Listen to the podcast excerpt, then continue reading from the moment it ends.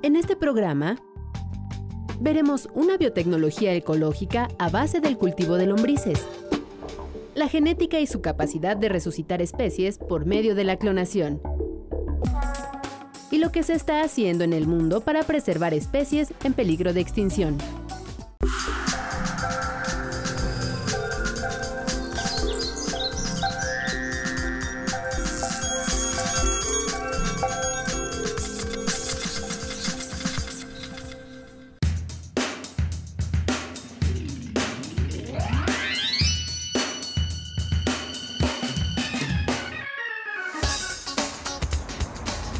Bienvenidos a Factor Ciencia, amantes de los animales, amantes de las mascotas. Este programa les va a gustar porque es especialmente para ustedes. Vamos a tratar y a ver cómo la ciencia y la tecnología están incidiendo en la forma en la que se les da atención a los animales, pero vamos a ver también cómo están ayudando incluso a prevenir su extinción.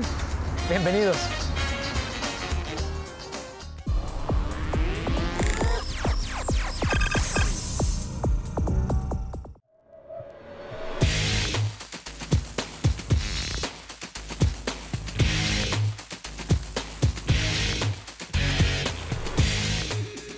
Desde tiempos remotos, las ballenas realizan migraciones estacionales que, se sabe, tienen que ver con la supervivencia y la reproducción. México es un lugar privilegiado en este respecto. Aquí llegan las ballenas precisamente a aparearse y a dar a luz. Y en Factor Ciencia tuvimos la oportunidad de acompañar a los científicos que aprovechan estas migraciones para estudiarlas más de cerca.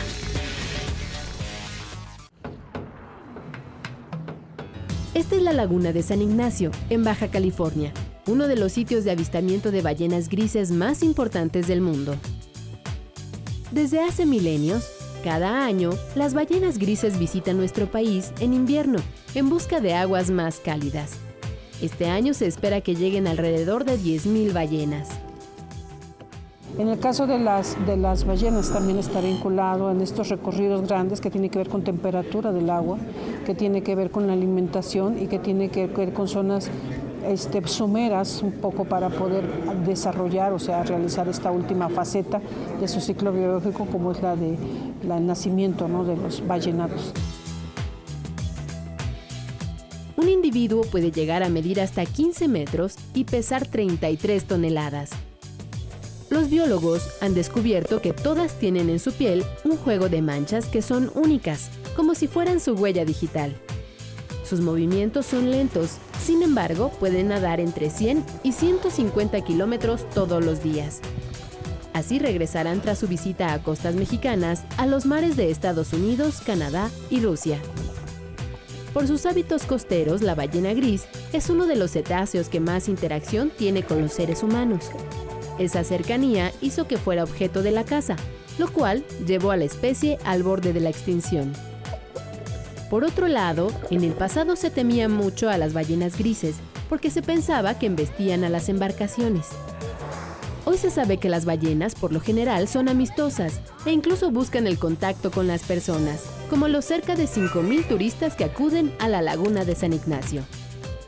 Científicos de la Universidad de Baja California y especialistas de la alianza WWF Telcel aprovechan la visita de esta especie migratoria para conocer más sobre sus hábitos y su comportamiento. También monitorean el volumen de sus poblaciones.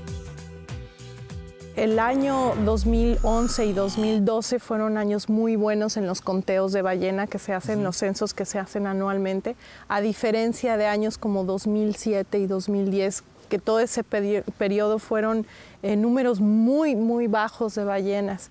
Entonces podemos tener a través del tiempo estas referencias que son tan importantes para conocer cómo está la población. Con estos estudios, hoy se sabe que las poblaciones de ballenas se están recuperando. Los científicos estiman que el número de individuos es semejante al que había antes de popularizarse la caza de la ballena gris. La salida de la ballena gris de la lista de especies en peligro de extinción fue posible por la prohibición de la caza de este mamífero marino. Pero también gracias a la protección de su hábitat en las lagunas costeras de Baja California, en la que han participado instituciones como la Alianza WWF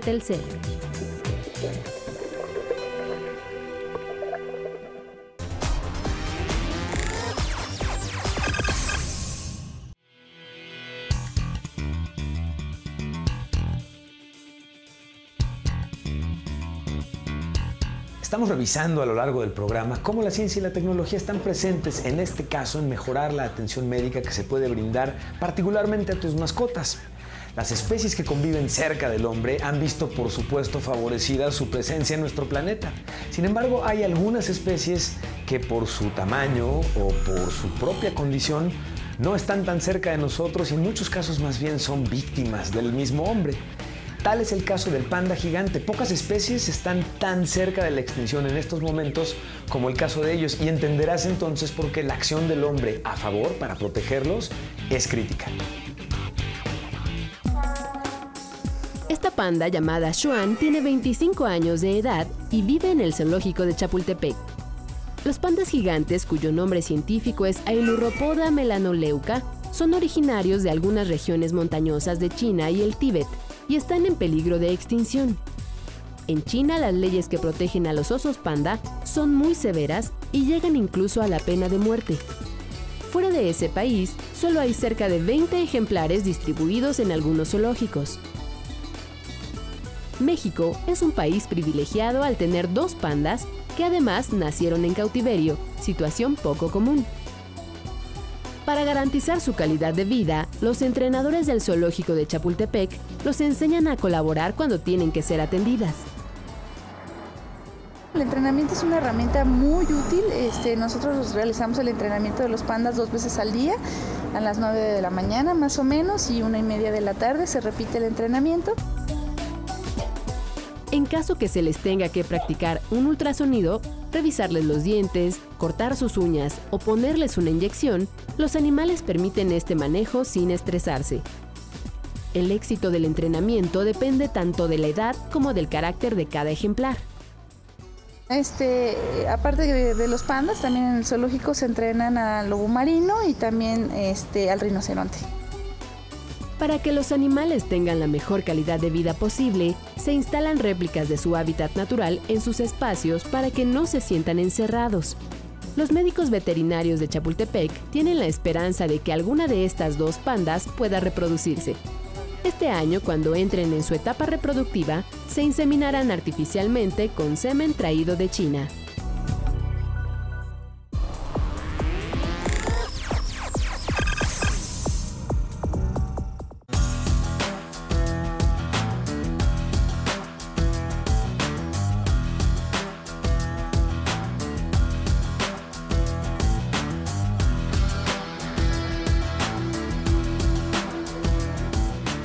Pensar que las lombrices de tierra son nocivas es un error, ¿eh? Por ejemplo, el humus de la lombriz roja se constituye como un excelente abono orgánico, tiene grandes cualidades ecológicas y es, por supuesto, una excelente alternativa para la fertilización de cultivos. Vamos a ver esto.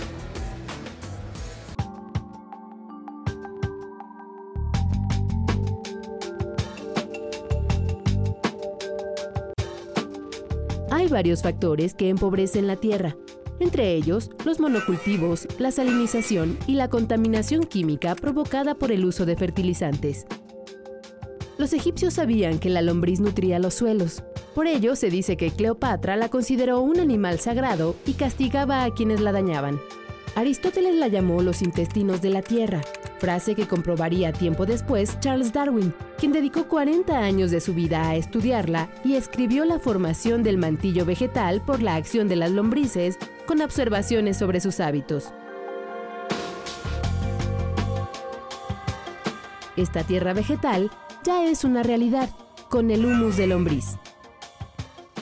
La lombricultura es, es una biotecnología que se encarga de la crianza de las lombrices, la lombriz roja californiana o Eisenia fétida. Esta lombriz es capaz de transformar el desecho orgánico y convertirlo en humus de lombriz y en lixiviado de lombriz. Estos son abonos y regeneradores o mejoradores de suelo orgánicos 100%. La lombriz californiana es hermafrodita incompleta, ya que necesita aparearse con otra para procrear 1.300 más en un año. Mide de 6 a 8 centímetros de largo y de 3 a 5 milímetros de ancho. Pesa hasta 1.4 gramos. Posee 5 corazones y 6 pares de riñones.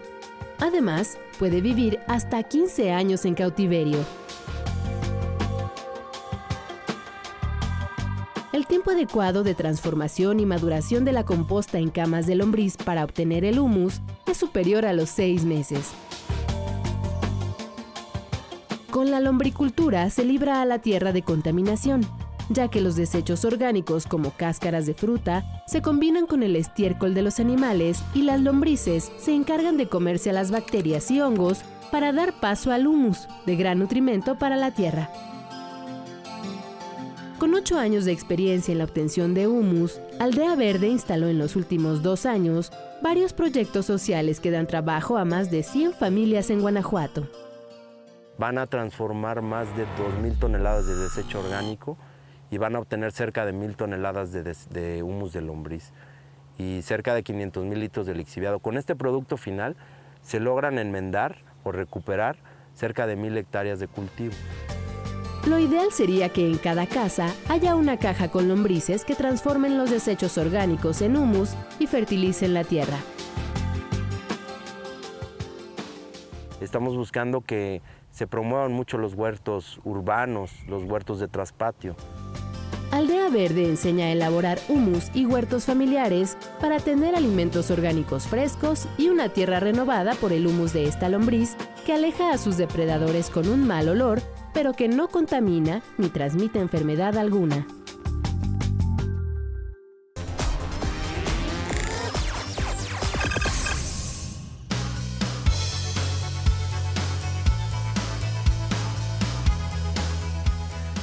Primero en Jurassic Park, pero ahora la realidad y la posibilidad a través de los estudios de ADN de traer a la vida a una especie extinta es absolutamente factible. Científicos en Australia clonaron a una rana extinta de hace 30 años. Vamos a ver cómo lo hicieron. La rana de la especie Reobatra chusilus, desaparecida en la década de los 80 sin causa conocida hasta el momento, fue clonada y vuelta a la vida. Los investigadores de la Universidad de Nueva Gales del Sur, en Sydney, Australia, crearon embriones frescos de este anfibio a partir de muestras de tejido que congelaron hace más de 30 años. Los embriones fueron implantados en huevos de la rana Mixophies fasciolatus. La rana de Australia tenía como característica especial tragar los huevecillos fecundados e incubarlos en el estómago para luego expulsar a las crías por la boca. Esta rana forma parte del proyecto Lázaro que tiene como finalidad revivir a especies extintas, aunque muchos científicos no están de acuerdo con este sistema. Algunas especies han desaparecido porque han perdido su hábitat y la clonación no servirá de nada si las especies carecen del medio ambiente adecuado para su sobrevivencia. Por lo pronto, este es un gran avance, recuperación de especies extintas y vueltas a la vida gracias a la clonación.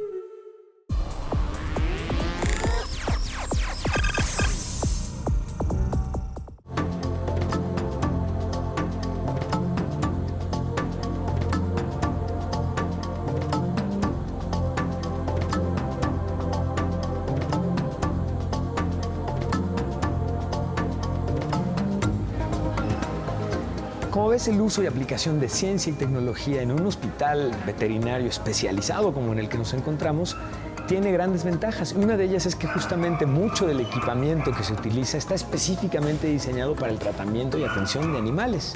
Pero eso no implica que no tenga la suficiente ciencia y tecnología aplicada para precisamente poder hacer un correcto diagnóstico y una correcta atención.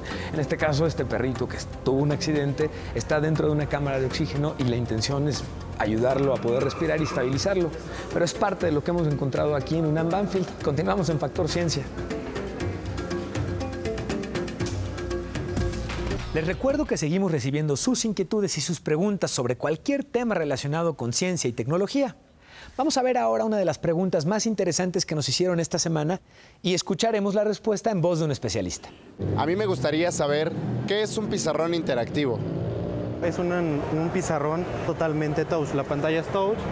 El touch se logra este, por cuatro sensores infrarrojos, los cuales detectan este, la posición de nuestro este, aditamento pluma o nuestra propia mano. Nosotros podemos manipular cualquier aplicación o cualquier software que corra en ambiente Windows o lo haga en, en ambiente Mac. no hay ningún problema, todo se puede adaptar. Podemos, y aparte nosotros tenemos software propio con el cual nosotros podemos manipular presentaciones o podemos hacer observaciones sobre presentaciones que ya tenemos hechas. El principal objetivo de esto es tener, suplir lo que es nuestros cañones que son de, de videoproyección.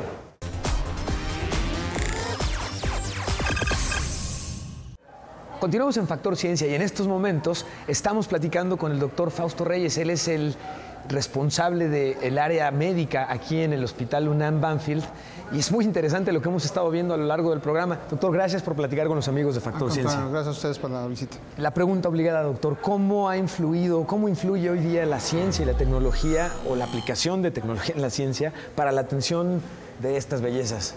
Lo hace desde, desde el inicio, desde incluso la recepción de los ejemplares. Actualmente se cuentan ya con sistemas automatizados para recepción de datos, captura de historias clínicas, desde ahí empezamos, y posteriormente revisiones en consultorio o incluso dentro del hospital para lo que son los métodos de diagnóstico con equipo automatizado, equipos de imagen, imagen digital, incluso en algunos lugares ya también con equipos como resonancia magnética y tomografía para las mascotas específicamente. Entonces quiere indicar que todo se está aplicando directamente con ellos.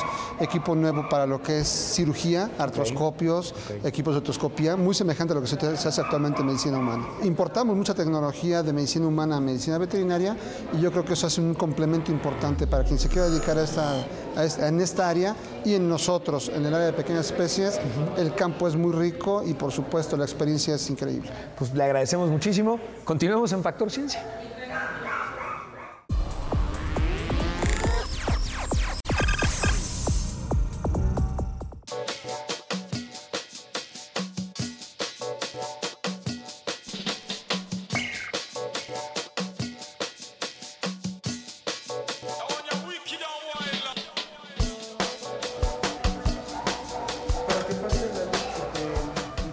Veces es la propia naturaleza la que pone en riesgo la supervivencia de alguna especie animal. Y es en estos casos en donde el ser humano, apoyado justamente en muchos de los avances tecnológicos, puede y debe tomar acción. Te voy a presentar el caso de los koalas.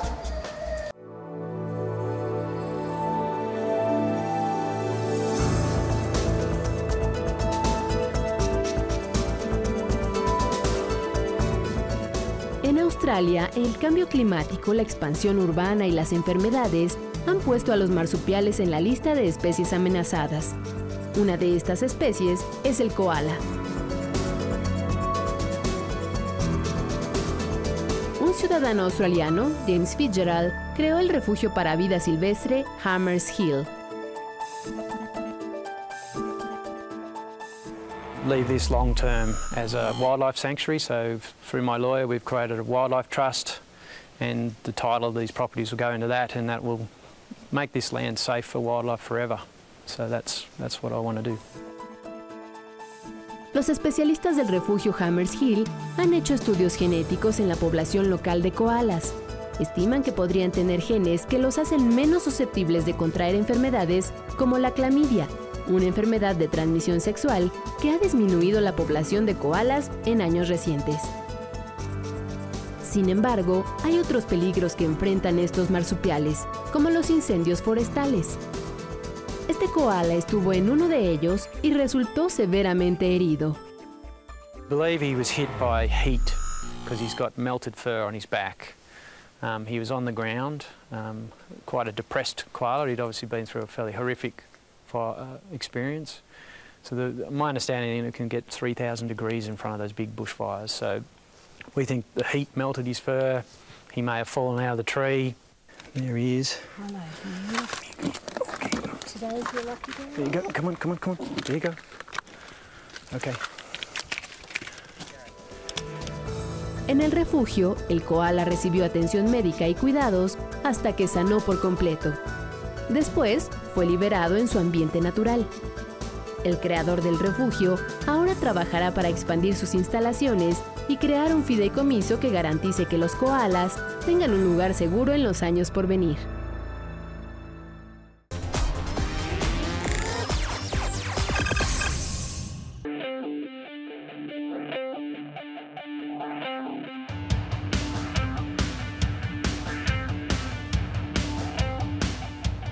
Como cada semana te presentamos la aplicación de la semana aquí en Factor Ciencia. Y en este caso, por supuesto que tiene que ver con animales.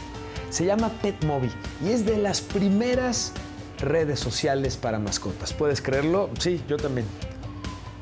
Pero en realidad puedes hacer a tu mascota amigo de otras mascotas. Pero algo que está muy interesante es que puedes compartir también eh, peso e información relacionada con la nutrición. Puedes encontrar una gran cantidad de información relacionada con particulares recetas para alimentar a tu mascota, ya sea para hacer ejercicio o para cuidarlo, lo que tú escojas.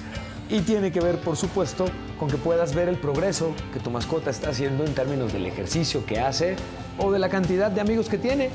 Bájala, es gratuita, se llama PetMobi y continuamos en Factor Ciencia.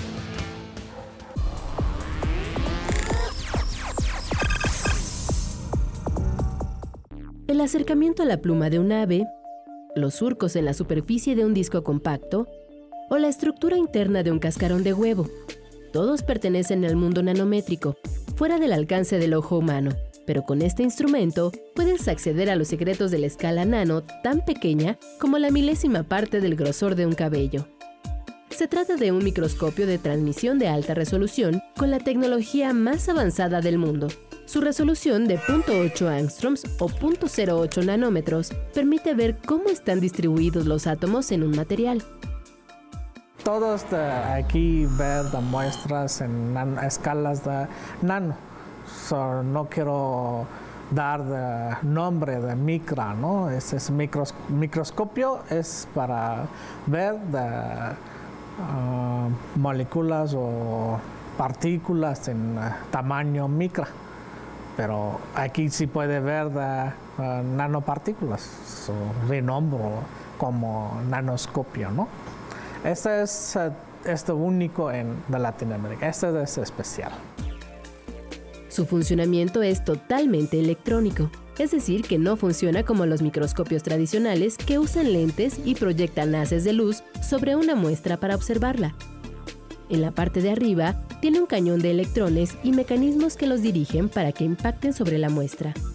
Abajo cuenta con sensores que detectan cómo se transmiten los electrones y con esa información forman una imagen digital que se observa en una computadora. En general se puede dividir uh, análisis de varios tipos de muestras en tres, tres, partes. ¿no? Uno es metálicos, otro es uh, semiconductores también de eh, cerámicos. Podemos identificar las posiciones atómicas de diferentes materiales, eh, compósitos, cerámicos, eh, sistemas nanoestructurados, polímeros, em, sistemas metálicos también. Entonces, cualquier tipo de material podemos observarlo aquí, pero a nivel atómico. Aquí, por ejemplo, se aprecia una nanopartícula de cobalto dentro de un nanotubo de carbono. Cada punto brillante que vemos aquí representa una posición atómica. Con esta resolución tan alta, los científicos pueden conocer mejor cómo están estructurados los nuevos materiales que están desarrollando y que sirven para la fabricación de dispositivos electrónicos y celdas solares, entre otras aplicaciones. Para que este instrumento funcione correctamente, necesita condiciones especiales. Una de ellas es el aislamiento acústico. En algunos casos, incluso la voz puede interferir con las imágenes que se observan. El nanoscopio está ubicado dentro de un marco que contrarresta los campos magnéticos que se generan y que podrían afectar su funcionamiento. También se controlan otros aspectos como el clima y los flujos de aire. Ahora, gracias a esta visita por el Laboratorio de Nanoscopía Avanzada del Simvestab, ya sabes cómo han evolucionado los microscopios y lo sofisticados que son hoy en día.